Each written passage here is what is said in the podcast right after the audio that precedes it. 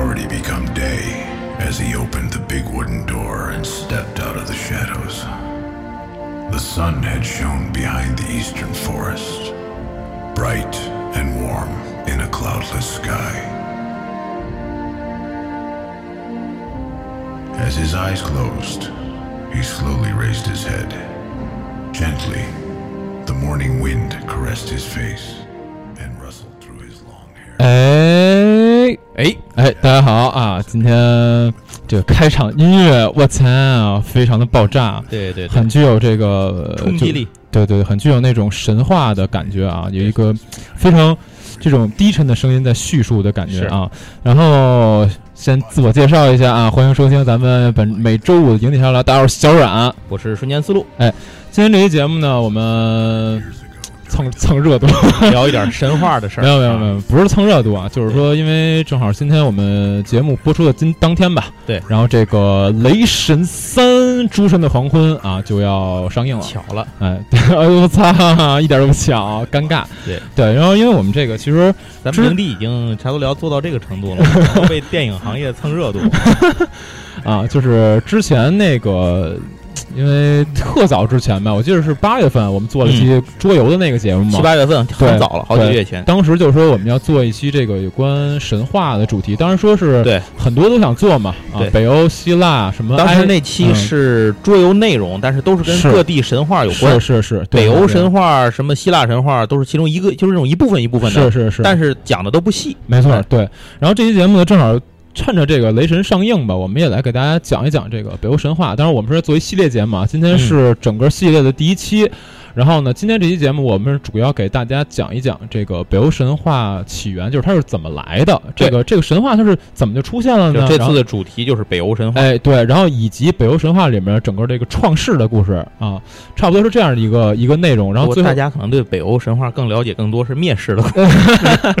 对对对，大家都都知道诸神的黄昏嘛，是啊，对。但是可能我觉得大多数人吧，并不知道北欧神话这个世界创世的世界观是怎么来的。对，所以今天我们讲一讲，最后可能稍微提两句关于雷神里面角色在北欧神话当中的一些表现啊之类的，让您看的时候可能或多或多或少多点背景代入感。对，从另一个角度有代入感。行，呃，那我们今天这个节目就差不多准备开始说吧。我觉得，对，首先。呃，其实关于神话的定义，我们上次那期节目讲的比较多。是对对对对对，神话大家也都明白，就是古人吧，那个时候他他因为很多事情他解释不了。对，就比如说什么天气现象也好啊，对一些自然现象无法理解，自然现象他理解不了，那怎么办？那我只能说给自己一说法，然后呢？通过这样一个说法来让我觉得，哎，顺理成章，然后于是就编了很多这种故事出来。是，那这个所谓的北欧神话，当然也不例外，它是属于就是古斯堪的纳维亚人的一种原始信仰。然后呢，呃。包括说我们刚才提到的自然这之类的，然后还有一些英雄传说等等等等，都是北欧神话里面的这一部分。那从本质上讲呢，它其实是对自然世界啊，它的一种产生啊，包括运作规则的一种一种幻想吧，一种猜测或者说是一种臆想，对一种幻想或者说反思啊，就类似于这种都有。对，因为其实北欧神话里面反思的部分还是不少的。说是说实话，这个我觉得主要还是跟当地这种恶劣的自然环境有关系。对，因为它其实特别区别于传统那种神话，像我们传统神话很多都是把那个神描述成那种高大全的形象，就是呀哪儿都好，然后你就觉得我操，真他妈真他妈。其实这事儿吧，感觉就是咱们上期节目那期就是桌游节目里提到过，对对，各地的神话的诞生的背景都跟各地的自然条件有着非常紧密的联系。没错，北欧神话这个确实就是，所以在北欧神话里面，其实神呢。不仅不完美啊，他们毛病还挺多的。但是这个我们一会儿再讲。而且他们充满了各种各样的危险、困难以及各种各样的考验、挑战和诱惑。对对对对，并且他们经常屈服于此。对对，所以这个北欧神话当中呢，其实它呃大多数描述的这个这种呃角色也好啊，都是某一种自然现象或者说某一种力量的一种人格化。是，明白吗？其实基本上你在这个北欧神话里面随便找一神，它一定代表了某一种自然的力量，或者说一种。品格之类的，差不多这种感觉。是是是。那么他通过通过这种神话的故事呢，去解释自然现象，同时去传达一些关于对北欧人自己对于这个自然现象的一种思考啊。这个刚才我们都说过了。那一般来讲呢，我们现在所说的北欧地区，可能包括像瑞典啊、丹麦啊，所谓北欧四国加冰岛，对，挪威、冰岛，对。但是北欧四国呢，我们在神话这个部分里面一般不加芬兰。为什么？为什么呢？因为芬兰有自己的神话体系。哦，对，芬兰有自己的另外一套神话体系，它不不太属于我们现在常规意义上讲的北欧神话这个体系。啊，对对对对，所以我们今天讲的这个北欧神话，其实是严格意义上讲不包括芬兰的。明白了。对对对对对，那呃，北欧神话，我跟你说，相对于其他神话来讲，它真的是很惨的一种文化，就是它好像感觉更狂野。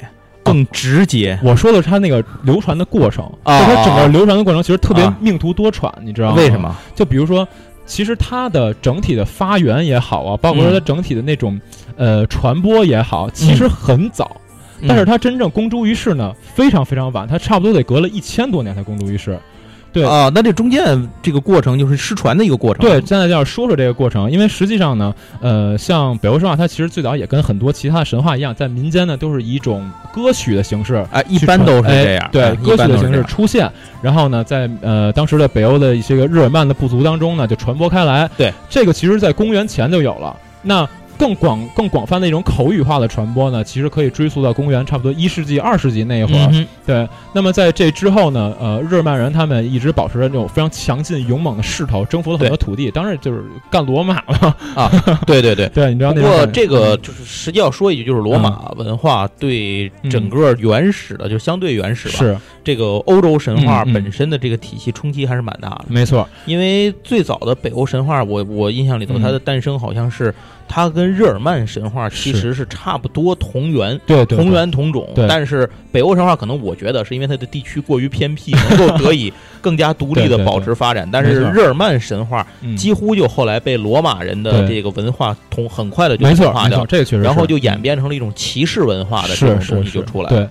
那刚才我们说的是可能一世纪、二世纪在在之后的一点点事儿，然后差不多到八世纪、十一世纪的时候，这个我们就比较熟悉了。当时就是维京海盗，嗯，哎，对，这个大家太熟悉了，威震整整个欧洲，就整个海上没人敢惹维京海盗。这些年好像在影视作品当中也广泛的提及维京海盗的这种对对对对对。嗯，你知道，大家要知道维京海盗。他比哥伦布早了好几百年发现北美洲，哎，反正有这个说法，对，有这个说法，对，因为他们当时已经去北美那边稍微探过。这里要说一句啊，我们的说法不代表一定如此啊，哎，对对对，首先要说明白了，首先我们今天的说法不一定全部都是十分准确的，它有有的可能是呃某一些呃不能说野史，就是一些。不是那么正式的书上记载的内容，然后呢，而且重要的是，光咱举个最简单的例子，光是这里面的一些名词的翻译就有 N 个版本。因为北欧神话它那个语言，说实在的，我们要是翻译的话，现在没有一个特别特别标准的翻译，就是。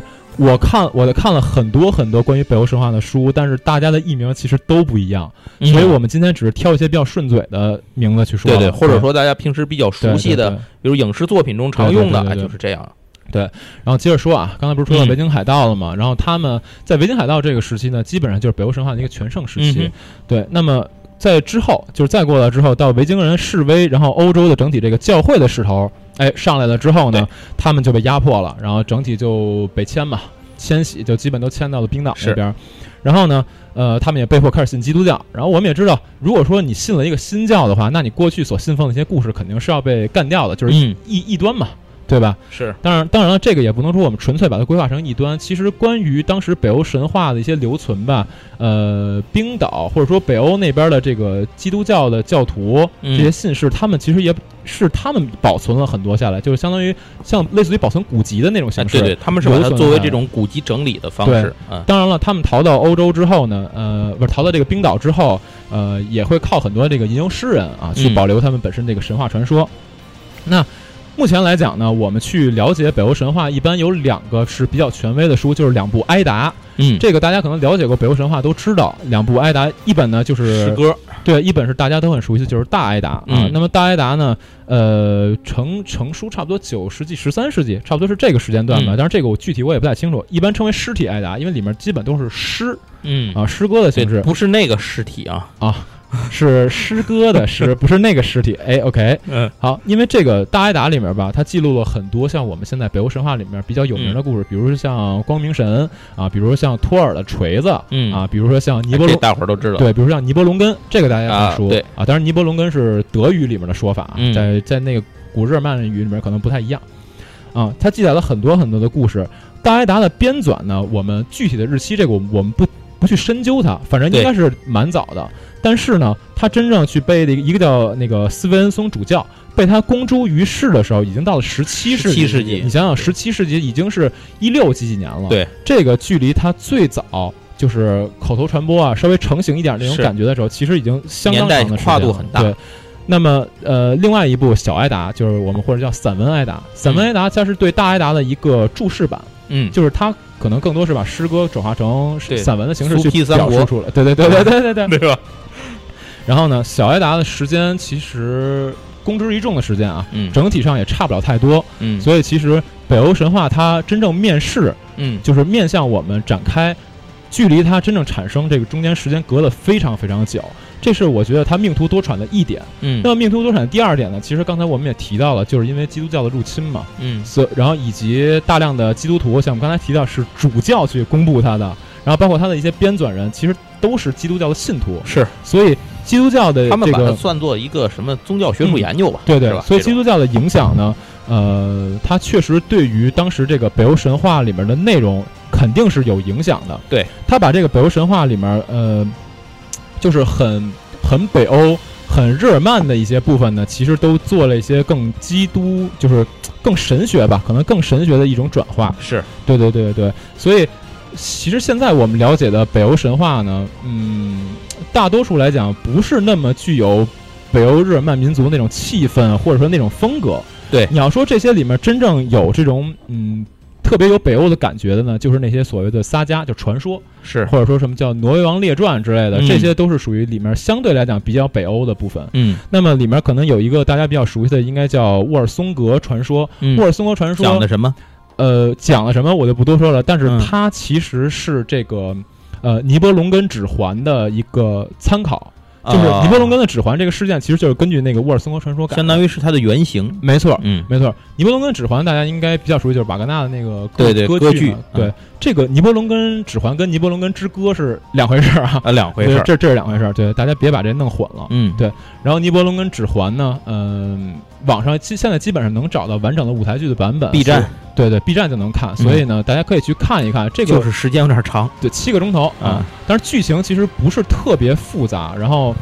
我为什么要推荐大家去看？因为尼伯龙根的指环呢，它引导了一个非常伟大的作品啊，就是《霍比特人》啊，对对对，或者说《指环王》嘛，就是托尔金其实是根据那个受到了启发嘛，就是他的那个指环这个关键的链接点，没错，嗯，那呃，除了我们刚才说到的那些，还有一个值得一提的，就是其实从我们现在去研究北欧神话来讲呢，嗯。很多去填补北欧神话的内容，它是来自于当时的一些呃，就是古代的金石器上面刻的一些那种符文哦。那个符文呢，其实是现在竟然还能看懂，哎，这就神了，对不对？这个符文呢，其实是呃最北欧使使用的最早的一种文字，明白？我们可以把它叫如尼文或者叫鲁恩文。这个这个词其实就是 rune，就是我们现在所讲的符文那个词。符文，r u n e，就是符文。对我为什么要提到这点？是因为符文时代。我为什么要提到这点？是因为这个鲁恩文或者说如尼文，它在呃北欧神话里面，它也是一种极其重要的文字。它是一种可能代表着嗯魔法。是代表着超高智慧，代表神秘感。它的字符被认为是蕴含有力量的。对对对，所以这块呢，我先提出来，大家稍微先记一下，因为以后呃之后我们再去讲这个北欧的故事的时候，这应该是会提到。道教画那符一个意思，我不懂啊，我这个纯属胡扯。对对对，突然想到，行，那前面稍微讲过这个北欧神话大致的起源呢，我们现在可以呃开始去尝试讲这个创世的故事了，见证奇迹的时刻就要到。对对对对，这个。其实大家稍微了解点北欧神话呢，应该都知道，因为北欧神话整个的创世体系属于叫冰火创世，是不是《冰与火之歌》啊？对，不是不是那个，不是那个，不是那个。当然，但它也是顾名思义，就是就是顾名思义上的冰火。对对对，但是我我不确定，就是马丁那个。是否得到过灵感？对，我觉得，我觉得应该也有。我觉得也会多多少。对对，很多这种西方后来的这些个史诗型的架构的东西，它都多多少少从北欧神话中获得过一些启迪和灵感。是是没错。然后这个冰火创世的概念呢，其实就如刚才这个瞬间说的，它肯定是根深蒂固来源于北北欧人呢当时那种所处的恶劣的环境，火两重天，哎，那种恶劣的环境。因为像你看，像北欧那片地方，它它有那种非常广袤的冰川，对，然后阳光冻土带，对，阳光非常惨淡，就是它那个地方的阳光其实他们还有极昼极夜呢，对对，那个地方阳光其实不烈，你知道吧？就是你出去了有太阳。也不也不暖和，对。对，然后呢，啊，他们需要在这种痛苦的这个冰天雪地里面啊去狩猎，然后呢，在漫长的冬天当中这样去挣扎，等等等等。那边还有火山，对对对，哎，火山这个确实是，就是冰岛是吧？冰冰岛那边就是冰火岛，对对，冰火之岛，对冰火岛，它又有冰川，然后又有火山。像我之前，呃，我之前就特别想去那个冰岛，冰岛那边有那个，咱们下次有机会让电商小姐姐给介绍一下。对对对对对对对。然后呢，接着说刚才那个地方啊。呃，因为刚才是提到了嘛，他们那边的冬天其实特别的漫长啊，是，但是呢，他们的夏天是很幸福，但是很短暂的。幸福为什么？就是因为短暂来的这个夏天呢，会比较呃光明，然后比较相对来讲暖和一点，然后植物呢可能相对繁茂一点。明白。所以啊，正然后我可能也能看到碧海蓝天啊之类的。对对对，明白。所以相对来讲呢，这个夏天。跟冬天的这个强烈对比，是他们就是当时北欧人感受到的这种，就感觉世间应该有两股力量这种感觉，所以才引发了他们对于这个世界最初由冰火创世的这样一种畅想。当然，我们刚才提到冰岛，你说你要说这个冰，呃，这个北欧神话起源在冰岛，也不是说不可能啊。这个为什么我们一会儿会提到啊？一方面是我们刚才说的，冰岛它本身是一个冰与火之岛，它是同时有冰川还有活火山。对活火山，而且冰岛的火山很多，是没错，对对，所以也导致他们的温泉很多。对，然后呢，嗯，其实从我们刚才的说法里面也透露出了北北就是这个北欧人嘛，他对于冰火的一种看法，或者是一种敬畏，对，一种敬畏，就是说这种痛苦的严寒呢，然后让这个寒冷啊和霜冻成为了。在他们的宇宙里面，一种绝对的恶势力。对对，因为你像他们需要不停的跟这种呃寒冷啊去争斗，活下去嘛。对对对对对对。而这种火热的这种呃温暖啊，包括说自然的这种怎么讲，自然这种很神圣的感觉，所以在他们心里也成为了神性的代表。他们感觉他们的世界观就像是一个天平。左边是极寒，右边是极炎，然后想活下去，只有在中间这点地儿。没错，没错，晃荡到哪边都都得死。对对对对。然后还有一点很重要的就是，刚才我们提到这些点嘛，就是在北欧神话里面，其实这两股势力，他们是本身是水火不容。对。同时呢，他们是处于不停的争斗当中。嗯。这个争斗呢，最终会引发一个事件，就是诸神的黄昏。是。最后会引发毁灭，然后新生。这个也是北欧人循环，对，这个也是北欧人在那个恐怖的环境里面挣扎，然后所，呃，表现出来的一种一种幻想，因为他们觉得这个这个世界就是应该最后我跟他不停的搏斗，然后我看到了一个新的世界，这个世界最终会毁灭，一切善恶全部燃烧，世界新生。按照北欧人的观点，应该是如果他这个把世界看作一片黑暗嘛，对，黑暗当中有一个巨大的鸿沟，对对，就是深沟嘛，对对对，天堑。对，然后它的一端呢是极寒，嗯，一端呢是极炎，对吧？对，这个我们马上就要讲到了，嗯，所以刚才我们提到这个不停的呃毁灭重生的这个概念，其实也是区别于我们平常所所了解的神话故事的，这个也是北欧整体的这个神话故事的框架。对，北欧神话更讲求的是整个世界都在整体的循环，没错，没错，这种轮回。咱们其他的这个教义或者是神话里也有这种循环、轮回、转世这样的概念，但可能没有它这个就是这么惨烈。对对对，就是这么。猛，人这么刚猛，你知道？对对对对对，行，那我觉得咱们下面呢就该开始讲讲这个真正创世的故事了。对，哎，对，就是在北欧神话的概念当中呢，在一开始是属于一片荒芜，什么都没有。然后呢，在万物之初，一切都孕育在黑暗当中。对，没有空气，没有地，没有海，什么都没有。嗯，但是呢，在一切之上有这么一位万物的主宰啊，叫做奥洛格。这个奥洛格，他，你你，他不可见。你也不知道它的来处，但它就是存在着。对对，它存在这么一个东西。那么，呃，我现在要说一个说法，这个说法不一定是所有的北欧神话里都有的了。大家如果你看的书里没有，你不要急着反驳我，你可以看看别的书。嗯，看看《圣斗士》。对，就是 没有，就是奥洛格呢，他在呃万物之初，他制造了两个东西，就是一个是上古魔族。嗯，上古魔族是一群生物嘛？那个这个上古魔族在这个北欧神话里面曾经出现过。另外一个呢，是一个魔法石磨，就是一个磨盘。然后呢，这个磨盘可以磨出一切东西，虚的、实的都可以。什么都可以。嗯，就比如我说我要磨出富足，人有多大胆，地有多大产。我要磨出富裕，我要磨出快乐都没问题。你要说我磨出一个什么戒指，磨出十万美金也没问题，也没问题。对对对对。但是呢，这个磨呢，它非常非常的沉重，就不是谁都推得动的。只有上古魔族呢，才能比较流畅的去推动它啊。所以，呃，上古魔族呢，也由于这个关系，它跟这个墨的关系呢，就紧紧相连，就成了驴的。哎，对对对，他们俩命运就紧紧相连了。那么，魔族是可以用这个墨去磨出一切东西的啊，但是它会受到一个限制，就是它不能磨出非本族的东西，不不不能磨出非本族的生物。哦，明白明白。如果你磨出非本族的生物，那你们可能就你说我想磨个短笛大魔王，这磨不出来，是吧？那我为什么要提到非本族生物这点呢？因为一会儿，哎，他们就磨了一个出来。哦，行，那我们先先先把这个前提放在这儿，好，然后就瞬间到刚才瞬间说的这个啊，就是在宇宙起源之初。广漠的这个太空中央，哎，有这么一个无底的深渊，深渊叫金轮加鸿沟。嗯，但是金轮加鸿呃，这个我为什么要提到说这个鸿沟的事儿啊？因为这个冰岛，大家如果知道冰岛的话，冰岛也有一个大裂缝。世界的裂缝对，叫那个斯弗拉大裂缝，嗯，叫斯弗拉大裂缝，这个大家可以去网上查一查啊。所以我为什么也说这个神话完全有可能起源于冰岛，因为它人家就有这么个东西啊。对对，行，那接着说这个金轮加鸿沟啊。那么金轮加鸿沟原本就什么都没有，就一深渊嘛啊。然后后来呢，这个魔族在它的北边磨出了一个国家。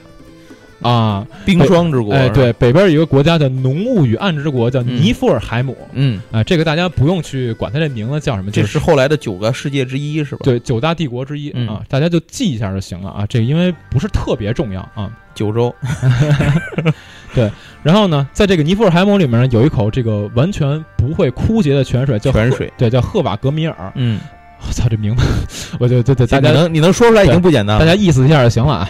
然后呢，这个赫瓦格米尔呢会为十二道大川去供给水源，对，它是永不干枯的水源。对，然后这十二道大川呢合计起来居然有一个名字叫艾利法加尔。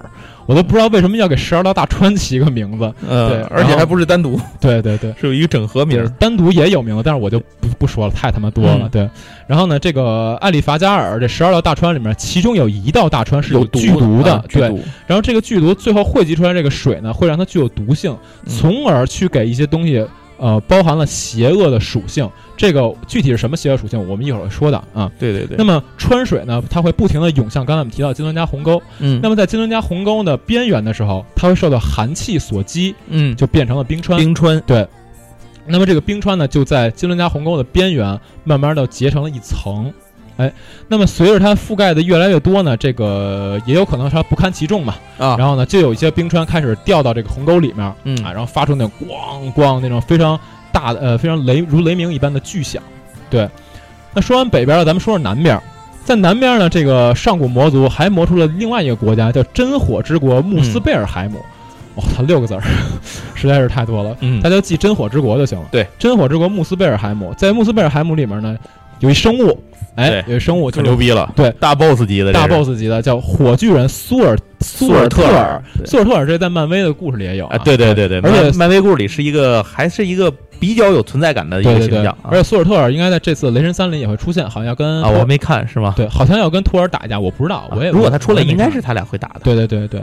然后这个苏尔特尔呢，他是手持一把迸发火光那种真火大剑，火焰大剑，对我记得在漫威里好像叫目光大剑吧，记不太清楚了，对，忘了。对，反正是耍剑的。对对对。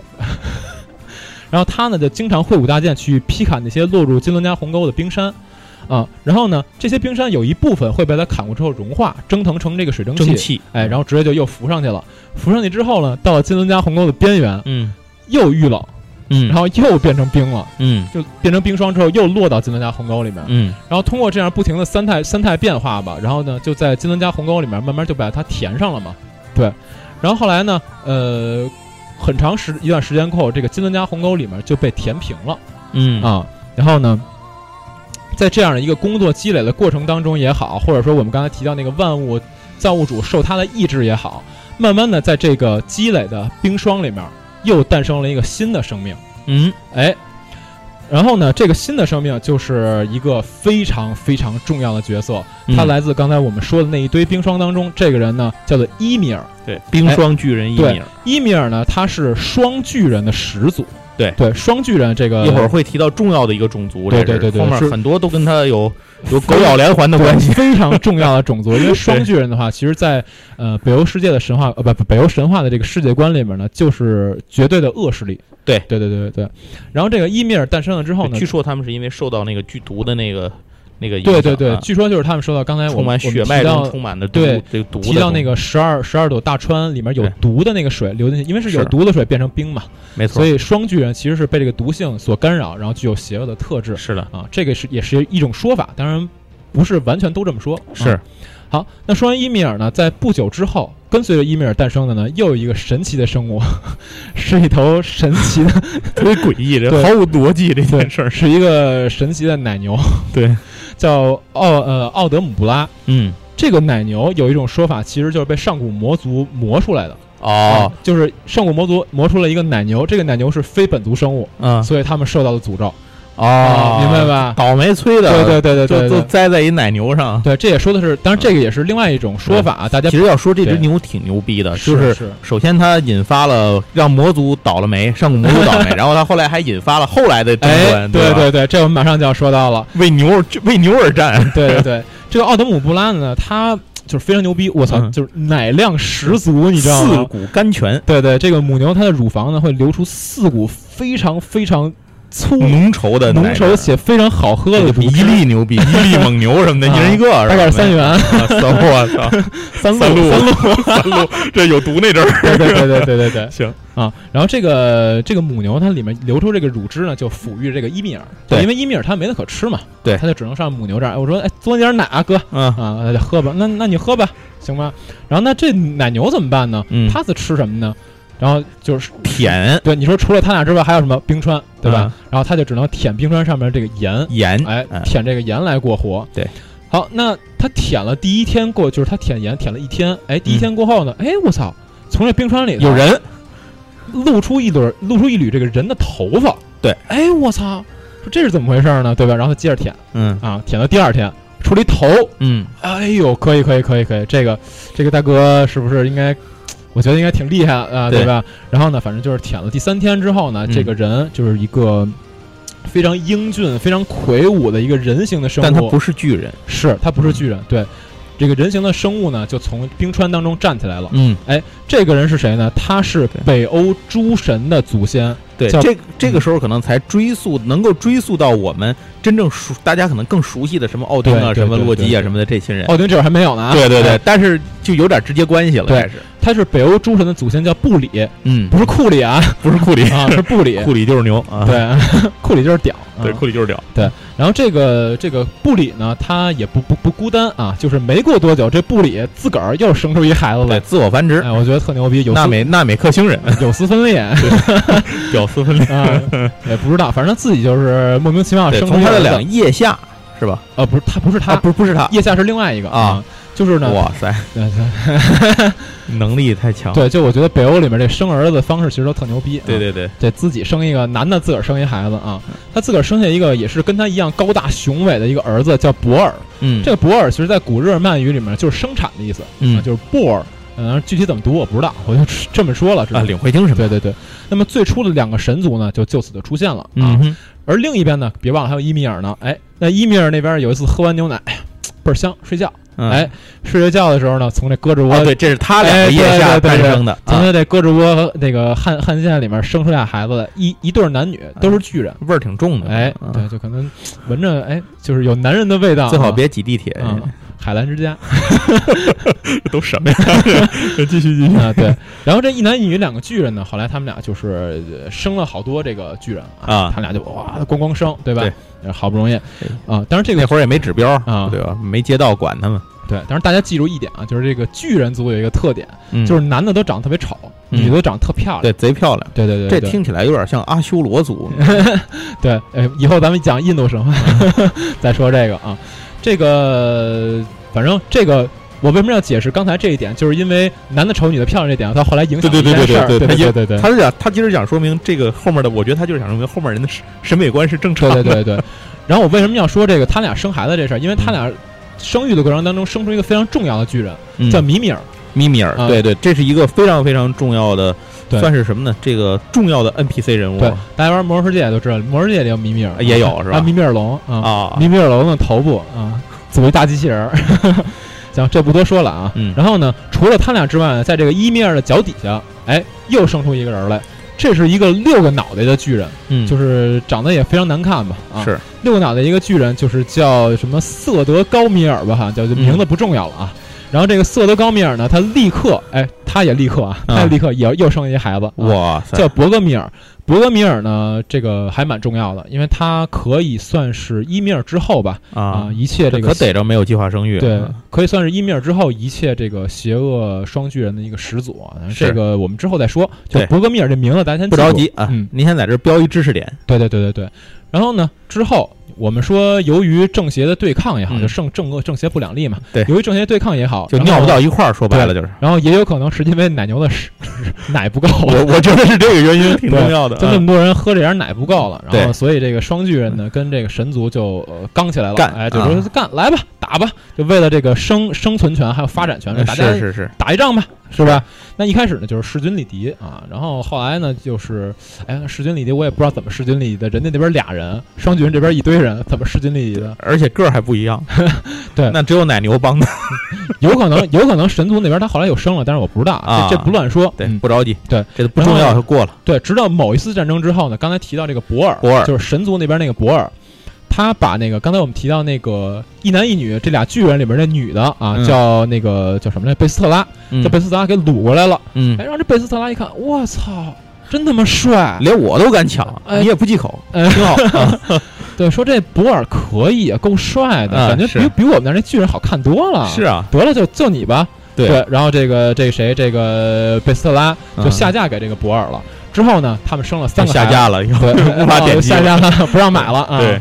他们呢生了仨孩子，嗯，这仨孩子特别重要，对，这仨孩子就来您熟悉的人了，对，这仨孩子可以算是创世神了，是，就是维利、韦和奥丁，奥丁，哎，对，这仨人呢，他分别对应的是精神、意志和神圣，神圣，对对对，就是三个属性的，对，然后呢，这仨孩子生下来之后，因为他们属于呃巨人族跟神族的混血，就是可能力量上会更强悍一点。你看，就有点就有点像大家，比如看《黑夜传说》，对对，《黑夜传说》里面狼狼人和吸血鬼、吸血鬼的混血特厉害嘛？对对对，咱现实生活里东西方混血儿通常也会聪明一点，长得比较好看。对对对，一般会是这样。对，然后呢，哇，这仨人一出来，神族如虎添翼，我操，所向披靡没问题，祖孙三代一块儿就把这个伊米尔给干倒了啊！然后呢，这个巨大的伊米尔，因为他本身身材很大嘛，他死的时候呢，从伤伤口。喷涌出来的血，我操，跟那个淹没了其他很多的冰霜巨人。对，跟大江大河一般，就如同洪水一样，就泛滥成灾了啊！然后呢，他这个血流完之后，就直接把自己的后代全吞噬掉了。对啊，那么当时存活下来的，就是我刚才提到的伯格米尔，对，以及他的妻女啊妻子，就是妻和子。嗯，这个大家分开啊，就是他带着他的妻子呢，就是可能乘船啊之类这种形式，反正他就活下来了。是啊，那么这帮人，其实要说密米尔应该也活下来了啊，密米尔肯定也对吧？要不后面解释不了了。对对对对对。然后呢，呃，他们因为也乏力了嘛，你说我们这样被淹了这么多，再去跟人神族打，那不是更打不过了吗？对，人家神族本身就那么厉害，是吧？是。所以他们呢，就直接逃到世界边缘，在这个世界的极北之地，哎。建立了一个国家叫约顿海姆。嗯，约顿这个大家应该挺熟悉的。一般提到北欧神话里面的巨人，对，都会提到约顿这个概念。而且 Steam 上有游戏叫约顿，推荐大家去玩。反正约顿海姆就简单的理解就是巨人巨人国。哎，对对对，巨人国度。约顿海姆，然后在那儿呢，他们繁衍了大量的双巨人，然后伺机复仇。对，这也是为什么我说伯格米尔其实后来这个邪恶双巨人的始祖，因为他是在伊米尔死了之后都被干死了。对，建立了约顿海姆的这个人。对。好，那巨人族既然完蛋了嘛，现在就只剩神族了。哎，是神族就成为了当下这个世界的主宰。但是呢，你像他们打完仗，对吧？这世界上什么都没有了，那我们百废待兴，对，怎么着也得弄一个能住的世界，对吧？然后，于是这个神族呢就开始说重塑世界，哎，开始建造。没错，那这个施工者呢，就是天界的神族，我们叫阿萨神族。对对，阿萨姆 奶茶，阿萨，嗯，阿娇，阿萨，阿萨，对。然后这个阿萨的意思呢，其实，在古日漫语里面就是擎天柱的意思啊，擎天博玉柱，跨海紫金梁。对，就是它能变成一消防车啊，这不是大卡车 哦，大卡车啊，大卡车啊，大卡车，我说错了。你说那救火后，不重要啊。然后呢，就是阿萨神族呢，他们就是负责去重塑这个世界，对啊。然后呢，他们一想，那怎么着啊？有没有现成的材料呢？你说让我们一点一点造也挺麻烦的。是，好，现成材料有什么呢？就是这伊米尔的尸体。嗯，呃，因为伊米尔不用白不用呗。对对，不用白不用。对，所以后来呢，他们就把这个伊米尔的尸体呢，把他的身躯化作了大地。嗯，这个大地呢，就是我们可能比较熟知的楚大地，人类，就是人类的这片居所叫 Midgard。就是米德加德，米德加德其实就是中庭或者叫中原，对对对，这种感觉。人类国度，对，就是在世界树最中间树腰那地方。对对对对对。哦，世界树这个我们一会儿要说，一会儿要提。其实现在就提一下吧。世界树是从伊米尔的心脏里面用一棵那个秦木，它建造出来的一个生长出来一个大树，叫什么伊伊格修尔德。嗯，反正翻译都不一样，大家记着世界树就行了。我们不一般都是叫世界树，我们就不说艺名了啊。对，就是呃，世界树呢，它就是托起了之后，他们这整个世界，对，包括九大帝国也全部都在上面。对，至于九界均在树上，没错。然后至于关于这个世界树的细说呢，我们一会儿就是对对更详细的说，我我们一会儿再说啊。嗯，行，那现在先先接着说这个 Midgard。嗯，然后呢，建立起来那个 Midgard 之后呢，他们又用了伊米尔的这个眉毛，哎，变成了一个嗯，类似于围墙的形式，是隔在这个人界跟呃神界之间的啊，做一个这样一个隔离界墙的这样一个感觉。对，然后呢。又用这个伊米尔的血和汗变成了海洋，用它的骨骼变成了山脉，用它的毛发变成了植物，牙齿变成了岩石，嗯，等等等等，反正就是用这尸体哎造了好多东西，明白了。然后最后呢，用它的这个颅骨变成了我们现在所谓的这个天天穹啊啊，其实穹顶对穹顶，然后用它的脑浆变成了云云哦，脑浆变成云层，脑子也够轻的，反正也是 也是够可以的。对，然后呢，这个云层可能会带来一些什么雨雪呀、霜露之类的，就是是这么产生的。你想想，这个相当于给自然界一解释嘛，对吧？对，就是你装了这么一主件之后，附加了一些效果。哎，对。但你想啊，这个天穹是什么东西？是一是一颅骨，嗯，那是不是得用人去顶着呢？嗯。但是我们神族去干这事儿好像有点屈才，对。所以说找点生物吧，对。然后呢，伊米尔的它毕竟是尸体嘛，那尸体里会有什么呢？蛆虫。嗯啊，然后呢，从伊米尔这个尸体里面最先孵化出来这几只蛆虫呢，就被阿萨神族变成了生物，变成了什么呢？他们变成了四个矮人儿。这四个矮人呢，就是用来去托住整个穹顶的。嗯，那么这四个矮人呢，它分别叫诺德、苏德、奥斯特跟维斯特，是不是听着挺熟的？就是东南西北。哦，诺德就是 North。哦，当然这是古日耳曼语词根是这么来的，对，就是所有的 North、呃 South。呃，West East 都是从这个词根来的。啊，明白了，就是东南西北，对对对，四个矮人的名字，四个矮人的名字，没错。那这个，呃，有了世界之后呢，可能还是不太足够，我们还需要有光明嘛，去光明去映照一下整个世界。是啊，那么众神呢，就从刚才我们提到的真火之国穆斯贝尔海姆取来了那儿的一些火花，把它整个哎镶嵌到了天上，变成了星星。嗯，那么最大的两个火花被用来造成了太阳、日月亮。对对对对对。然后呢，太阳和月亮可能有点像我们希腊神话里面说的，它是用两个这种金碧辉煌的六轮车拖着的，明白吧？就是说用一个车去拉着这个太阳和月亮，啪拉上去，然后再拉下来，好它走嘛。对对对对对。那么太阳的神车呢，是由呃叫凿行者阿尔瓦和健步者奥斯提这两匹神骏，其实就是马，两匹马，两匹马拉着的。然后呢，车前面还放着一个叫斯瓦特的巨盾，这个巨盾呢，就是为了保护这个马不被不被太阳灼伤哦，然后就拉着。对，考虑还挺周到。对，因为太阳比较热嘛。嗯。但是这个这个月亮其实就简单多了，月亮没那么比较温和。对啊，月亮呢就由一匹马去拉着就行了啊。然后呢，有了马车，还得有人去拖它。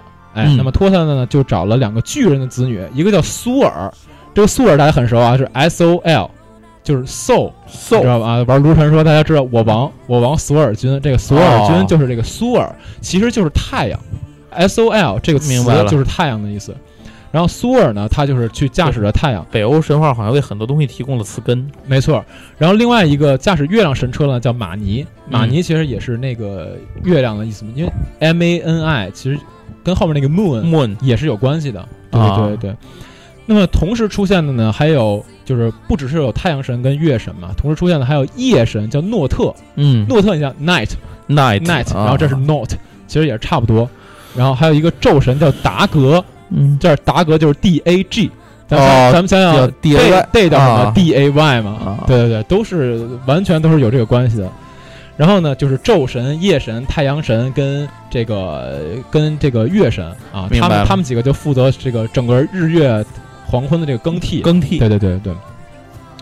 然后呢，刚才说苏尔跟马尼他们俩是拉拉这个马车嘛，是。然后夜神跟昼神他们呢，就是骑着马，一匹双之马，一匹光之马，在昼夜呢给大家带来这个双路还有辉光等等等等，基本就是这么一个形式，加点 buff。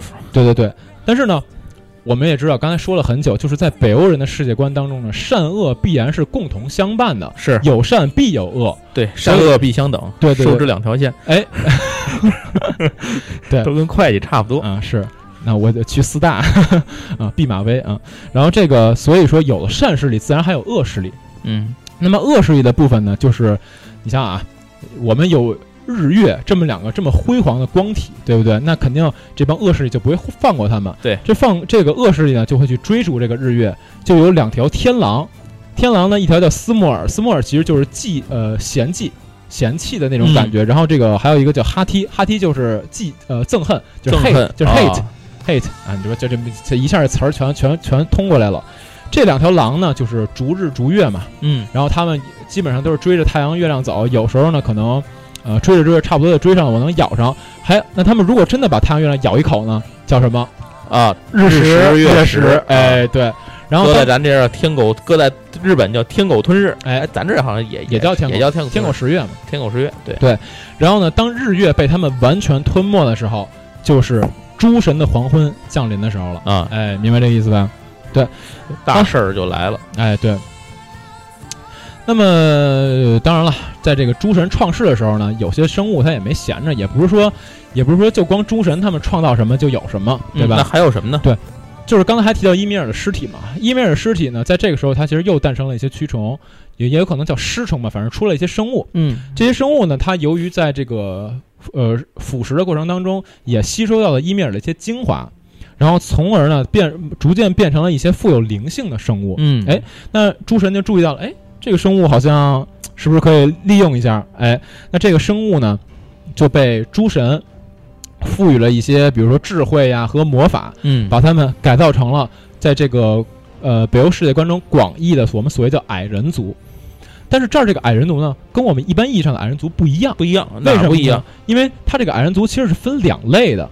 明白这意思吧？这怎么讲呢？哎，就是它分两类，一部分呢是肤色比较黝黑、生性比较狡猾、比较贪财好色的这种，听起来像黑矮黑矮人。对对对对，他们被称为黑侏儒啊。黑侏儒其实就是我们传统奇幻观、奇幻意义上了解的矮人。嗯，也有可能是说的更细一点，可能黑铁矮人，差不多就是有点类似于《魔兽世界》里面黑铁矮人，就是在地下的那种，你知道吧？黑侏儒呢？他们是整个这个北欧的世界观中最牛逼的工匠，就是我们基本上可以认为北欧神话当中所有的这些神器最牛逼的神器都是黑侏儒打造的。明白。比如说，比如说像奥丁的那个神枪昆古尼尔，然后像这个这个这个这个雷托尔的那个锤子，锤子，对这些东西，然后对，基本上都是由黑侏儒打造出来的。而且而且这里面就是，呃，一般能提得上名字的神器，差不多都是黑侏儒打造。金箍棒。金箍棒还金箍棒，他们可能打不出来。定海神针啊，不知道。对，然后这工匠呢，他们就是主要是手艺非常非常牛逼，所以呢，神就是这些诸神呢，他们如果想造一些东西，或者说我们想要一些神器，基本还是会拜托这个黑侏儒去打造。嗯，但是呢，你说这帮人吧，他们求着人家，可是呢，还给人家受限。你知道这个黑侏儒呢，被被这个诸神他们规定了一件事儿，什么事儿？就是诸神不允许黑侏儒在白天出来。如果你们在白天出来，你被太阳照着了，你就会变成石头。嘿，我觉得特孙子，你知道吗？就为为什么要这样呢？对吧？所以我也我也不太清楚。然后呢，这个黑侏儒就对诸神非常非常不满，说你们家这帮孙子天天求着我，就是还限制我，那我得干你们，对吧？好，那那他怎么着呢？这个黑侏儒他就经常在诸神就是要求他们打造的神器上面去附加一些诅咒，啊特别坏。哎，对，这也够缺德的。对，就是。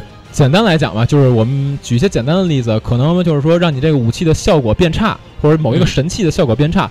这块就有一个非常关键的神器，就是呃，我们都知道这个北欧神话里面有一个神狼叫芬利尔。对，芬利尔呢，它有一条捆着它的锁，其实就是被黑侏儒给打造出来的。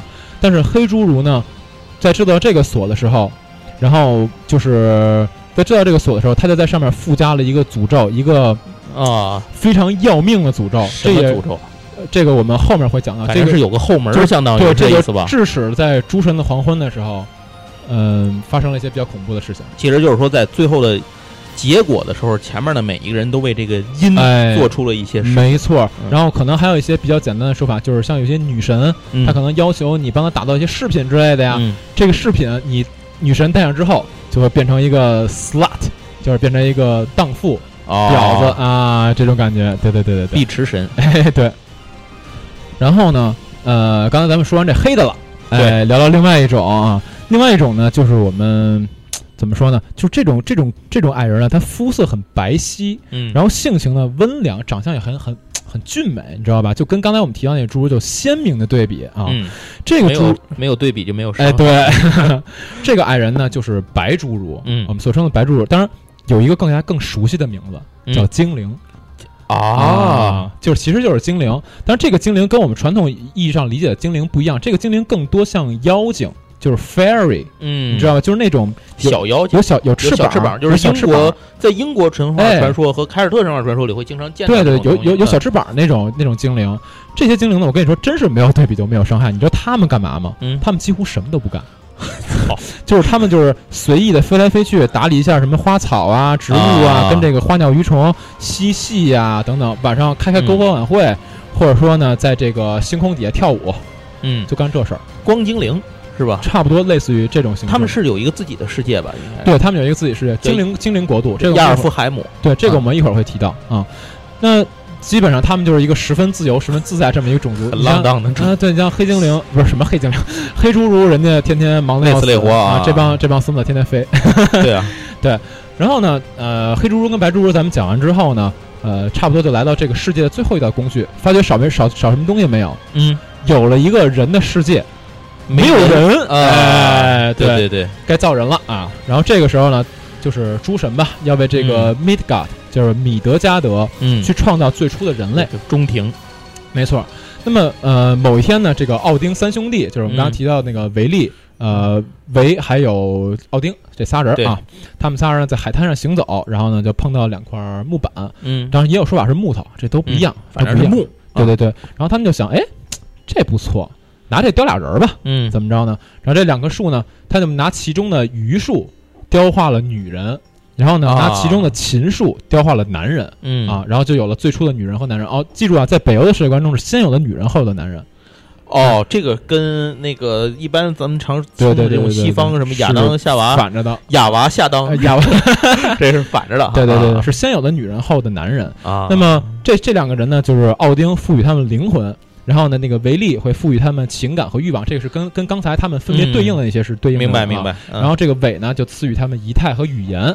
啊啊！然后人类的命运都由我们所熟知的命运三女神，也就是诺恩三女神，由他们呢完全去编织他们的命运。关于命运三女神，这个我们之后的节目里面会细说。对的，对对对对对。然后呢，这是很也挺重要的，没错，特别重要。这两个人，他们就是这三个人影响了很多事情，你知道吧？然后呢，把这俩人就直接放在中庭，于是人类就开始在这儿开始繁衍生息了。嗯。那么在这样的情况下，差不多所有的这个准备工作啊，差不多都都算完事儿了啊。该创造的也创造了，该建立的也建立了，对吧？行，安排好一切之后呢，那么众神呢，他们该给自己找地儿了。他们来到什么地方呢？来到了一个永不结冰的河，叫伊芬河。来到伊芬河边，找到了一片远离大地的平原，叫呃伊达沃尔平原。嗯啊，伊达沃尔德，对，伊达沃尔德平原。来到那儿之后呢，他们建立了一个国度。嗯啊，应该叫国度吧。就是我们特别特别熟知的阿斯加德，阿斯加德，或者说叫仙宫。对，这书主要是看雷神看。对，然后呢，阿斯加德里面有很多我们很熟悉的建筑吧，就比如说像奥丁的金宫，或者说瓦尔哈拉。啊，对，瓦尔哈拉这个就非常非常熟悉了。但是具体为什么要有瓦瓦尔哈拉这个地方，我们在下一集讲奥丁的时候，嗯，会给大家具体说。这集先不先不多说。嗯，好，那么。这个阿斯加德这个地方呢，有一个非常神圣的规则，是任何人都不允许打破的。什么样的规则？就是说，在这个在这片圣地，绝对不允许有任何流血事件。不管不管你们的冲突激化到什么地步，不允许在阿斯加德出现流血事件，流鼻血也不行。不是你自己流血无所谓，残没事，自己流血无所谓。但是你不能这个流血事件主要是你不能残害他人啊，明白？这个意思，就是说你们有你们要是打架，别地儿打去，别在阿斯加德打，别见血，对，不能在这儿见血，就是在这儿发了这么一个盛世。当然，最后出现诸神的黄昏这个事件，也跟在阿斯加德出现的流血事件有直接的关系。这个这个我们会在最后讲的时候再说。嗯，对，嗯，怎么讲呢？呃，这个阿斯加德吧，就是我就讲到这儿呢。基本上，呃，前期的这些关于世界理完了，世界重建的这些故事啊，差不多，嗯，基本上都讲完了。我们这个现在可以讲讲刚才说提到世界树嘛？对，提到世界树可以讲讲世界树的这个世界观了。再重复一遍世界树那个名字叫伊格德拉修，伊格德拉修。反正还是记不住，哎，无所谓，无所谓，就这么着吧。反正就是伊格德拉修呢，是这个世界里非常重要的一棵树，它算这个这个世界的世界命脉。它呢，呃，有三条根脉，三条根脉连接到这个刚才我们提到世界树有三层嘛，连接到三层里面不同的三个地方去汲取当地的，在那个里面神圣的泉水里面去汲取养分之类的啊。然后呢，基本上世界树的呃荣枯就相当于这个世界的荣枯，我们可以直接这么去理解。然后呢？呃，盘踞其上的九大帝国，就是我们刚才已经提到一些了啊，比如说像仙宫阿斯加德，这个是在整个世界的最上层的啊。那么其他还有一些像精灵国度，叫亚尔夫海姆或者叫奥尔夫海姆，这个就都都无所谓。是对，为大家一听这名字啊，比如尤其是我刚才说那个艺名奥尔夫海姆，有没有想到一个词儿叫 elf？elf，elf，就他妈的你就发现哎，这词儿哎都能都能对上啊，都能对上。然后还有刚才我们提到的中庭米德加德，就是人类生存的地方。然后还有华纳海姆，对，然后还有这个真火之国穆斯贝尔海姆，就是一开始提到就是那苏尔特尔待的那地儿，苏尔特尔待的地方。然后巨人国度约顿海姆，嗯，然后雾之国尼弗尔海姆，嗯，矮人国度叫瓦塔尔法海姆，哇，这名字真他妈难记，瓦塔尔法海姆。然后还有冥界，嗯，冥界这个我们一会儿要提，因为冥界其实不是一上来就有的，冥界不就是尼弗尔海姆啊？不是，冥界跟尼弗尔海姆还是俩地儿啊，还不一样。对，就是尼弗尔海姆呢。呃，是因为一个东西的存在，所以才有了后来的冥界。这个我们一我们一会儿会讲。然后还有一个也是我们一会儿会提到的，叫华纳海姆。嗯，华纳海姆也是大家可能稍微熟悉一点都知道，因为在阿萨神族之外，原初神族还有另外一个神族叫华纳神族。对对对，这个我们一会儿在北欧神话里头，它这个在呃，并不是一个神族当道。对，这个我们一会儿会提到啊。然后接着说这树。呃，除了九大帝国之外呢，这个树它本身还有很多其他的功能，比如它的它的树冠，树冠就是上面整个那个树的那一大片啊。嗯，树冠基本就是庇护了整个的这个北欧的宇宙啊，北欧的宇宙。然后最高呢有一个枝条叫莱拉德，莱拉德这上面呢长着我们所谓的金苹果，永生的金苹果，这个就是你吃了之后呢就可以永生。或者说你吃了之后可以延续你的寿命嘛？这个金苹果在北欧神话里边也是受到大家疯抢的这么一个东西。对，因为呢，呃，金苹果这个东西它只有一个女神的青春女神伊童或者伊登，只有她这一个人可以去可以去摘金苹果。所以说她的这种特权也就形成了金苹果的这种特殊性，物以稀为贵嘛，对吧？就是你拿不到，那你就特想要。对，然后呢，在这个枝头，就是莱拉德的枝头上呢，还栖息着一只巨隼，它叫什么名字我就不说了，太他妈难记了，我我不啊，领会精神不用记，不用记，想不起来了，已经没事，考试不考。对，然后呢，这个是巨隼呢，基本就是它洞察所有天界啊、人界的各种事情，他把所有看到的事情呢，都会汇报给奥丁。那么奥丁除了在自己的王座上本身就已已经可以俯瞰全世界之外，他还有这只巨隼去帮他观察。是对对对对。然后刚才不是提到嘛，这个世界树有三个树根，分别会汇聚到这个三层不同的地方嘛？对。那么它的第一条树根呢，就是深入的阿斯加德。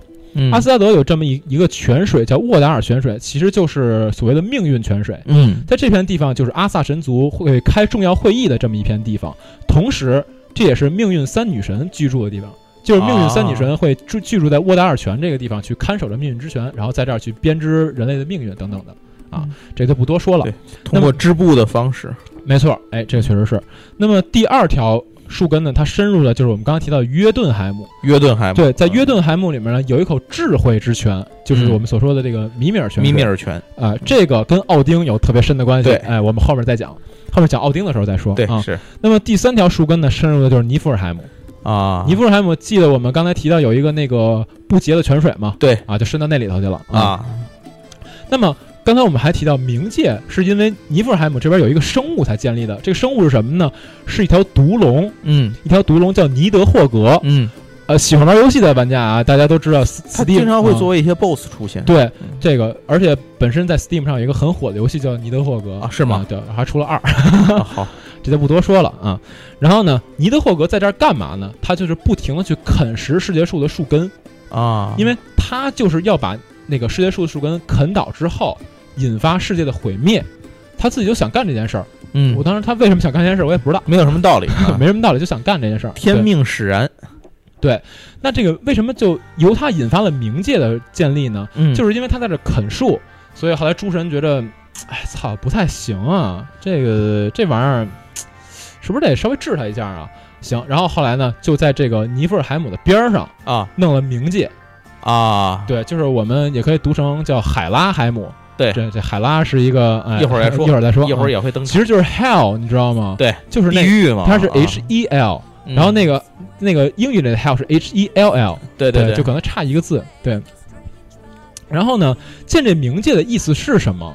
就是死亡女神海拉会在这儿。当然，一开始并不是他，对，一开始并不是他，一开始还还没来呢。一开始还是其他人帮他管这事儿。后来那个就是这个洛基啊，洛基作死，跟女巨人生了仨孩子，里面里面有一个就是海拉，老大就是海拉。呃，对吧？老大是老大是芬里尔吧？芬里尔，老大好像是芬里尔，反正就是生了一个生了一个妹子，生了一个狼，生了一蛇，哎，挺牛逼的。对对对对对。然后这个狼和蛇那事儿也是我们以后再说，对，也都是重要角色。对，那个那个大蛇其实跟世界树也有很深的关系，当然我们以后再说啊。呃，他生下这海拉呢，海拉特别怪，他是一半是人，一半是骷髅，对，就是一半长得巨漂亮，但是一半是骷髅，就很很尴尬。然后后来呢，这诸神就说：“我操，这仨孩子也有点麻烦，得了吧。”而且好像是奥丁得到了一个预言，对对对对，就是这仨孩子以后会做做事做大事。对对，这我们也也是放以后再说吧。嗯啊，然后后来就把这仨孩子都治了，给芬利尔给捆起来了，给这个大蛇扔海里了。对，嗯，然后给这个海拉就搁这儿了。对，芬利尔那链子 这有说法了。对对对，这也是后面再说啊。是。这个海拉呢，扔到冥界之后，他干嘛呢？就是他把一些判了重刑的灵魂喂给这个尼德霍格。哦，就是尼德霍格，你像他天天啃树嘛，对吧？我们喂你点别的，喂你点好吃的啊，哎，换个口。对，就是喂给他这个灵魂呢，相当于去满足他的食欲。那么他啃食树根的效率就低了。哦，就是这么个意思，你知道吧？就是把一些用不上的灵魂，因因为大家都知道灵魂这东西在北欧神话里太重要了，对吧？嗯，瓦尔哈拉。对，英灵都去瓦尔哈英灵殿嘛，啊，坏的都奔冥界去了啊。然后这个冥界就把这些灵魂呢全喂给尼德霍格，然后以减缓他啃这个世界树的效率。明白，其实就这么一事儿，就是因为这事儿，所以他有了冥界，一开始也没有，嗯你知道吧？行。然后呢，最后咱们再聊两句刚才说的那个另外一个神族，就是华纳神族。华纳神族，嗯，他拍电影去了 啊，这太好了，华纳兄弟啊，Bro。这个华纳呢，他其实跟我们刚才提到天界神族不太一样啊，因为天界神族他们可能更多是跟天空啊之类那些大事儿相关的，然后华纳神族呢可能就跟什么海洋啊这种什么风啊之类相关，嗯，当然都不太一样，都都呃司职不同的事情。那么起初呢，这两个神族就是井水不犯河水，两拨人就是也也挨着挨着也也不近，你说咱俩也没必要互相干，对吧？啊，但是后来呢，打了一仗。哎，这是因为什么呢？咱们现在讲一讲。冲突的源头是因为那个华纳神族有这么一个女巫，也算是女神吧，叫古尔威格。古尔威格其实是嗯北欧神话前期特别重要的一个角色，因为这个人呢，就是我们刚才说了，他挑起了两波大战。他怎么挑起来的呢？就这哥们儿啊，不是这个这姐们儿，这姐们儿，对，这姐们儿呢，她去哪儿了？去了这个米德加德，就是米德加德去人界啊。嗯，他去干嘛去了呢？过去拿这个非常强大的魔法呀，或者说一些把戏吸引人类。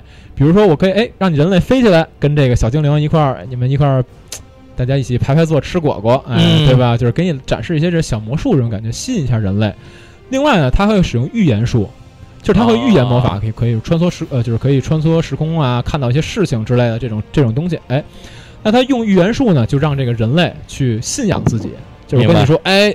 我能给你预测一下未来啊，朋友，你是不是应该哎信我？别走哎，对对，你要你要倒霉，别走啊，一一百块钱啊，捡钱了一会儿。对，然后这个这个人类呢，就是都听说这这大姐，我操，能预测未来，而且还特别准，是呢。觉得哎呦，大仙儿给你跪了，对吧？就给你拜了。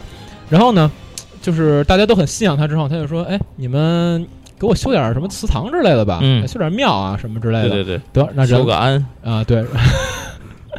然后这人类，人类也他妈的就是实诚啊，实诚！哎，我操，大神给你修，全给你修，想要什么都给你修，嗯，对吧？然后呢，就是这个人类呢，就给他修了好多祠堂之类的。然后，当然他也是不负，也是不去辜负这些人类啊。是对人类这些需求呢，基本都是有求必应啊。那这个人类，你说，那我我肯定有这么一大仙儿对吧？我天天供着啊，有什么事儿不懂了，我就求求大神。对啊，对。这多好办！得嘞，好，那在他的整体的纵容纵容之下呢，人类就变得说越来越懒惰，越来越暴虐，然后呢，变得也很贪婪之类的。嗯，就是整体的这个个性就很很膨胀，然后产生是一些类似于原罪之类的东西，你知道吗？这种感觉是这样产生的。对，然后呢，后来这个古尔威格，呃，觉得说，觉得自己这个。群众基础相当可以了，我有很多拥趸了，对吧？对，这么多人都信我，铁粉是吧？对，这么多人都信我。操，脑残粉！你看微博粉丝，微博粉丝一个亿，对吧？对，不太一样啊。好家伙，然后这古尔威格就膨胀了啊！后来说，那咱干点大事儿吧。嗯啊，要干嘛？好，带着所有信众直接闯进阿斯加德。哟，闯进阿斯加德，然后怎么着呢？他其实就是跟阿跟这个阿萨神族的人呢去理论一下，就是。他理论什么呢？就是说阿萨神族跟华纳神族到底哪个神族更值得人类信仰和敬仰呢？啊，哎，然后他觉得，对他觉得我们华纳神族牛逼，然后阿萨神族，我操，这人傻逼吧？干嘛来了呗？然后呢，在阿萨神族觉得来者不善，脑子可能有点问题，嗯，得干他吧。然后呢，就是试图去杀死他，嗯，杀死的反正反复杀了好几次，你说刺杀也好，你说烧他也好，嗯，反正反复杀了好几次，差不多三次吧。结果这姐们呢，每次被杀了又死灰复燃，又复活了，怎么杀都杀不完。哎，那这帮人就说：“这个我觉得烧不尽，春风吹又生啊。”对，说我觉得这样可能解决不了问题吧，就是这相当于公然挑衅了，对吧？对啊，你一个人上我这儿，我杀你还杀不死，就是你上我这儿干嘛来了，对吧？公然挑衅，那得了，那奥丁不爽了。你们家工人挑衅，那得，那咱就干架。我也不是吃素的，对，干架，直接拿那昆古尼尔，长这么大没受过这个。哎，对我操，都是我打架从来没输过，对吧？我爸都没打过我。啊，然后这个直接就是昆古尼尔一枪扔进华纳神族的那个宫殿里头。嗯，好，宣战，打仗。嗯，干。对，你们家挑事儿是吧？干仗。嗯，对吧？行，那就干仗。好，两拨人呢就是拼了个昏天黑地。哎，那怎么办呢？打了好几天，发现也不是个事儿。对，打了好一阵儿，两拨人发现打不过呀，互相互相之间僵持不下。是，咱们要是这么耗下去吧，反正最后能能赢倒是能赢，但是损失惨重。嗯。然后就他们就想到一问题：你说咱们两波拼的这么狠，咱们是不是忘了还有一个地方叫约顿海姆？对呀，人家这双巨人可是伺机报复呢。对，咱们拼的一个你死我活，人家那边砰打过来怎么办啊？是啊，对吧？就说要不算了，别打了。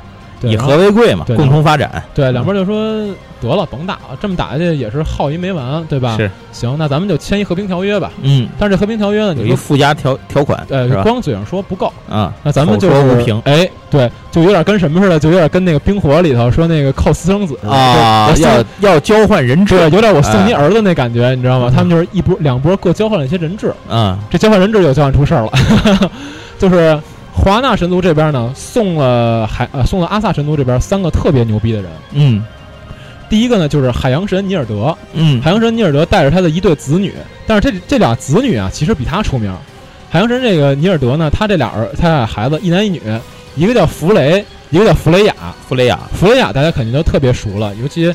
你玩玩很多，就是只要有北欧背景的游戏，里面都会提到弗雷都会提到。对对，你看我们像那个那个那个魔兽世界，因为魔兽世界其实它的它的，尤其现在这个，它里头的北欧梗很多。对，尤其现在这世界观里面，大幅度的呃整体的背景设定都建立在北欧神话之上。嗯，然后它里面就是像魔兽世界里面那个神，直接直接就用用用名的用名了，奥丁、提尔、弗雷亚，对啊，之类的全用的这名。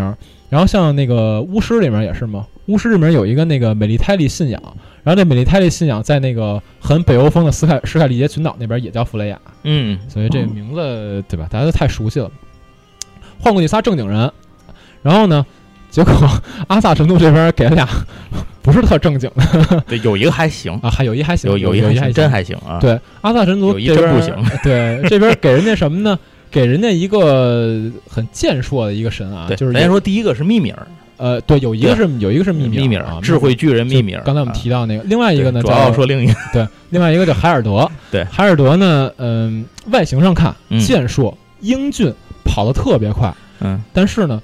是个傻子，傻子，就是智商有点低，你知道吗？然后就对，就送给人家那边之后呢，人家就说你们俩人看着挺正经的，就就可能有时候会问，一开始也没看出来，对，可能有时候会问他们一些问题。那米米尔这边智慧对吧？经常喝那个智慧泉泉水，对答如流，对对答如流，提出很多特牛逼的意见。智慧泉，然后智慧泉就是午后餐点一样。然后那海尔德啪奔上一站。屁毛不说啊，感觉特别冷酷。对对，然后后来慢慢就发现这人，哎呦哦，是不知道该说什么，retarded，是个傻子。对对啊，但是具体这最后引发了什么事儿，我们就不多说了。反正就是就此为止吧。华纳神族和阿萨神族之间呢，也是没什么太大的问题了，恩怨绽放。对，所以到这个时候开始，基本上这个众神的神话，嗯，就是。就可以算有一个开端了，是啊，创世也好，整个神族的成长也好，差不多到这儿，我们就算给大家讲完了。嗯，哎，行，那讲完这段之后呢，我们差不多也到这期节目的尾声了。对，然后关于一些重要的角色，比如说像奥丁也好啊，像洛基啊，像这个托尔啊。啊，还有更多的像我们刚刚提到弗雷、弗雷亚、诸神的黄昏等等，这些我们都是会留到以后节目里面一集一集的去说。对对，至于呃今天呢，就稍微先讲这么多，然后最后我们给大家稍微讲两句吧，讲讲几句关于这个雷神三里面那些角色在北欧神话里面的一些呃形象。对，给大家稍微有一点点代入感。对对对，就比如说这个托尔。啊，首先，首先我就应该说洛基，你知道吗？应该说洛基，对，因为别看洛基不是男一号，胜似男一号。对，因为洛，因为洛基的设定其实跟北欧神话里特别不一样，被改的很多。对对，因为洛基大家都知道，在这个漫威这世界观里面，他跟托尔兄弟兄弟嘛，哥俩。但是其实不是啊，因为洛基这个人呢，首先在北欧神话里面普遍的一种认认认定的起源是他跟奥丁是结拜兄弟啊，对，甚至有的甚至有的起源论认为这个。洛基呢？他甚至是双巨人的后代啊，就是他的级别更高，就是他辈分更高，对他辈分有可能是比奥丁更更高的。反正至少来讲也是跟奥丁一辈儿，对，至少也是跟奥丁平辈儿的。对，而且这个洛基这个人吧，其实其实这样，就是我先说一个前提，就是大家如果真的看过北欧神话的故事的话，你觉得这故事里这帮人都他妈是傻子？就是由我们现在的观点来看呢，大多数人都都。不是那么精明，就都有点傻，你知道吗？尤其是托尔，托尔就是一傻蛮干，你知道吗？洛基呢，聪明是聪明，但是他不是那种，就是他，我我我我觉得他不是那种玩弄别人的人，嗯，就是他特别喜欢恶作剧，但是呢，他恶作剧又不是说那种，就是有点阴谋啊、大诡计，说一下可以把好多人玩弄在鼓掌当中那种感觉。确实，他也玩弄了一些人，而且他也被玩弄过。对，而且诸神的黄昏也是因为他的玩弄。引发的。是，所以，嗯，我只能说他在这帮人里面算相对聪明一点的，嗯，但是其实，在我们现在观点来看，也不是一聪明人，对。啊。洛基呢，在北欧神话的设定设定里面是一个恶作剧之神，也或者说火神，对，但是他的火神其实代表欺瞒之神，对，欺瞒之神，他的火其实代表人间的火啊，你知道吗？就是灶火呀，或者说一些灶王爷那火，或者说一些地面上 是这意思，或者说一些地面上的火，就是这个火不是。嗯，不是那么，那么光广义上特别牛逼的那个火，明白明白，就是他很嫉妒的一个神，就是光明神。这个也是引发诸神的黄昏一个非常重要的点。对，因为光明神是天火，是巴德尔。对，呃，巴德尔，对，呃，巴尔德，巴尔德，巴尔巴尔德，对，就是呃，天火跟地火还是不一样的啊，天雷勾地火。对，尤其像雷，雷其实也算天火。对，所以他们之间都会有一些比较诡异的关系。对。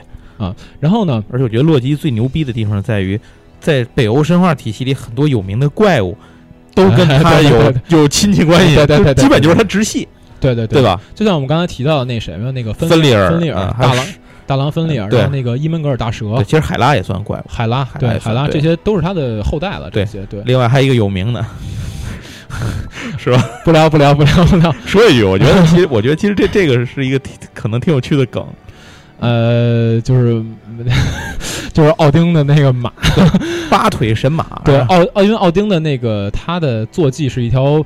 八条腿跑得非常非常快的神骏，这您要看过《圣斗士》的话，这个神斗士那篇您会见着他。对，这个八匹腿的马呢，其实是奥丁生的，对对，不是，其实其实是洛洛基洛基生的，洛基生的。这个是有一个跟双巨人相关的故事，这个双巨人故事我们不不多讲，嗯，因为它也是一匹神骏，但是那匹神骏呢不是八条腿，是正经的一个正经马，对，然后对。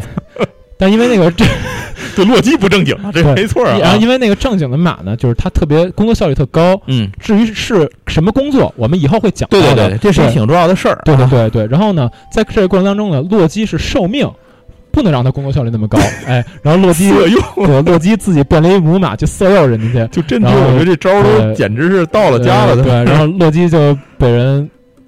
怼了，为爱鼓掌啊！然后他们他们就生了一批这个八腿神骏，就是奥丁的那那批神骏。所以说洛基也是一个进可攻退可守的一个。可以，我说他他妈怎么生的孩子？对，挺牛逼的。这个没没没那器具感觉。退可提臀迎重击，知难而上啊！对对对，这个不多说了。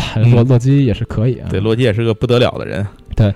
然后呢，呃，这里可以说的一句就是，洛基在最后是因为他本身的恶作剧吧，呃，被驱逐出了神系，因为他原本是阿阿萨神族十二主神之一，对他一开始是代表了很善意的恶作剧以及地玩笑，应该对玩笑以及地火或者说消遣，我觉得是那种感觉，啊，或者是以及地火的。然后呢，在最后呢，他的恶呃不，他的这个恶作剧演变成了一种恶意的恶作剧，对，然后。发生了一件非常严重的事情，导致了诸神的黄昏。就是他，然后他被驱逐出去了之后，导致了诸神的黄昏，非常严重的一件事情。这个我们也是留到后面讲奥讲那个洛基的时候再说。是啊，当然洛基在这个书里真的不聪明，是因为什么呢？因为他经常被别人要挟。嗯，因为他自己不是一特能打的神。对对对。然后他战斗力并不高。他不行的时候，他老找托尔帮他平事儿。他连绿巨人都打不过。呃，绿巨人直接给他扔地上，还会摔啊。然后呢？呃，所以洛基这个形象呢，其实大家我觉得还是看漫威里面相对还觉得这人高端一点。对，你看，其实，在漫威里他是一个高端智慧型 BOSS。对，你看这北欧神话里，你反倒觉得这人小聪明，就是没什么本事那种。对对，呃，然后托尔呢，说两句吧。托尔在北欧神话里是一个特别刚正面的一个神，嗯，就是他代表着那种怎么说呢？呃，就是农，他是他其实是农业神。对，你知道吗？但是那种是，就是代表的农业那种奋进啊，那种努力那种感觉，然后也跟天有点关系。就是他并不是个战神，就是他所谓的雷神，是因为他每次出来的时候，就是他伴着雷雨出来，雷雨会带来什么丰收嘛？丰收啊，对，是这么一回事儿。就是他自己可能跟雷的关系不是那么那么的近，是你明白这意思吧？明白。然后呢，他在这里面就代表一种刚正不阿、非常英勇、非常勇猛的形象。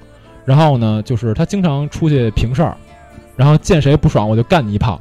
他自 就是他自己觉得我我他妈强无敌，知道吗对对对 对。然后呢，他在他的故事里有一段非常著名，就是他跟那个约顿海姆的巨人王叫罗契，嗯，他们俩进行了一个比拼，然后罗契就是碾压他，你知道吗？嗯。但是然后我操，托尔就觉得，哎呦，我操，我这么菜吗？山外青山楼外楼。对，但是后来罗契告诉他，其实他不菜。就是他挺牛逼的，只不过是罗契自己耍了一些招数。对，不是你太弱，是你的对手太强。对，然后，然后这个托尔，哎，我操，不，原来我不菜，我还是牛逼，对吧？就这种感觉。然后再后来呢，比如他还有像他还男扮女装过啊，洛基跟他一块男扮女装啊，这俩孙子。对，反正他这个人吧，托尔这人在神话里也是一个，就是有有点有点死蠢的，没啥死脑筋，嗯，你知道吗？但是他特能打，这是真的。对。他那雷雷锤，这真不是瞎说的啊！对，呃，就是他的战斗力这一点，在那个电影里头的反应还是是是，就是就是这个样子。而且电影里确实他也挺傻的。对对对。然后有一点嘛，就是其实呃，漫威里头跟神话里比较契合的一点，就是把洛基跟托尔放一块儿。嗯。因为神话里其实托尔跟洛基也老绑在一块儿出现。为什么呢？是因为呃，洛基是因为托尔，其实我们更多理解成为是人类活动或者人类行动的一种代表。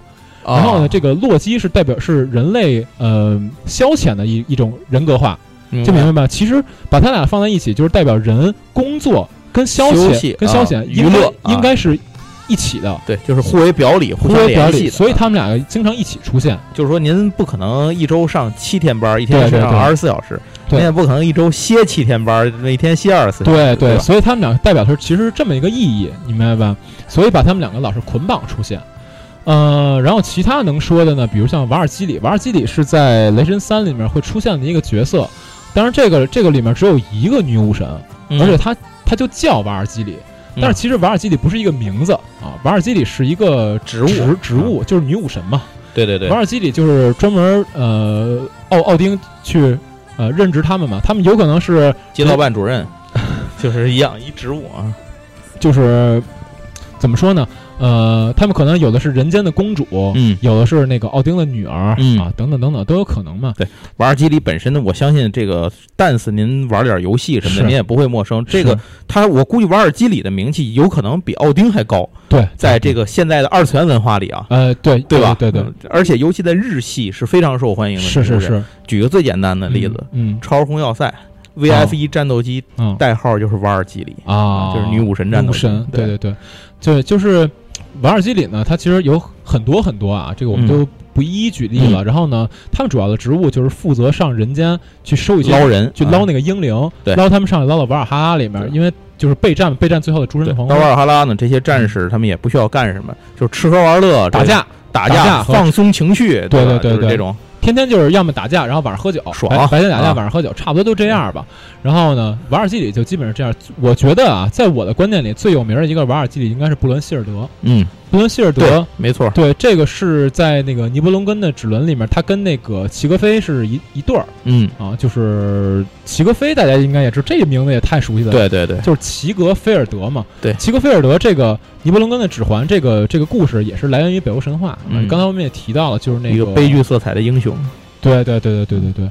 当然，这以后是不是后面咱再细说吧？后面会细说的，后面再细说。他们一段段的故事，咱们再细聊到瓦尔基里的时候会细说这个故事。对，然后瓦尔基里差不多也就这样了，剩下的可能就是海拉。对，海拉刚才其实已经提过了，海拉是这个呃洛基的这个主对主要的三个孩子之一。对，嗯，他冥冥界之死亡女神嘛。对，她她在北欧神话里其实没有特别多的故事。对，关于她的篇章其实很短，相对数不多。对，相对比较短。然后这个。呃，不过他是一方诸侯啊，这也是非常牛逼的。对对对，大家如果您看电影的话，可能会看到这个，觉得他好像特别牛逼。是，但是在神话里好像他。没有，应该没到这个层这个层级，没有那么厉害。比起这些牛逼级的主神来讲，还是差着一点。对对，他肯定没有那么厉害。对。然后在这个这个雷神三的电影里面呢，就是关系上啊可能会有些乱，因为对对对，因为本身在北欧神话里她是洛基的女儿嘛，但是在雷神三里肯定不是了。对，洛基都降辈儿了，洛基自己都降辈儿了，对吧？对，剩下的就是洛基都成 BL 小王子了，对，剩下的可能就是倒霉的海姆达尔啊，海姆达尔，海姆达尔可能在这个雷神三里要遭重了。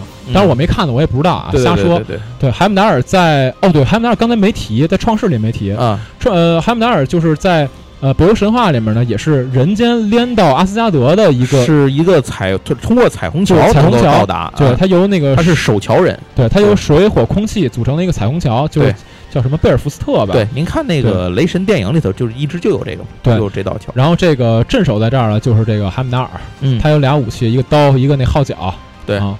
就是在，反正在这就守着吧，出事儿了就吹号呗。是，对。然后我觉得基本上就这样了。对，因为《雷神三》里面其实涉及到的角色吧，一个百鸟朝凤，吹一个赛马。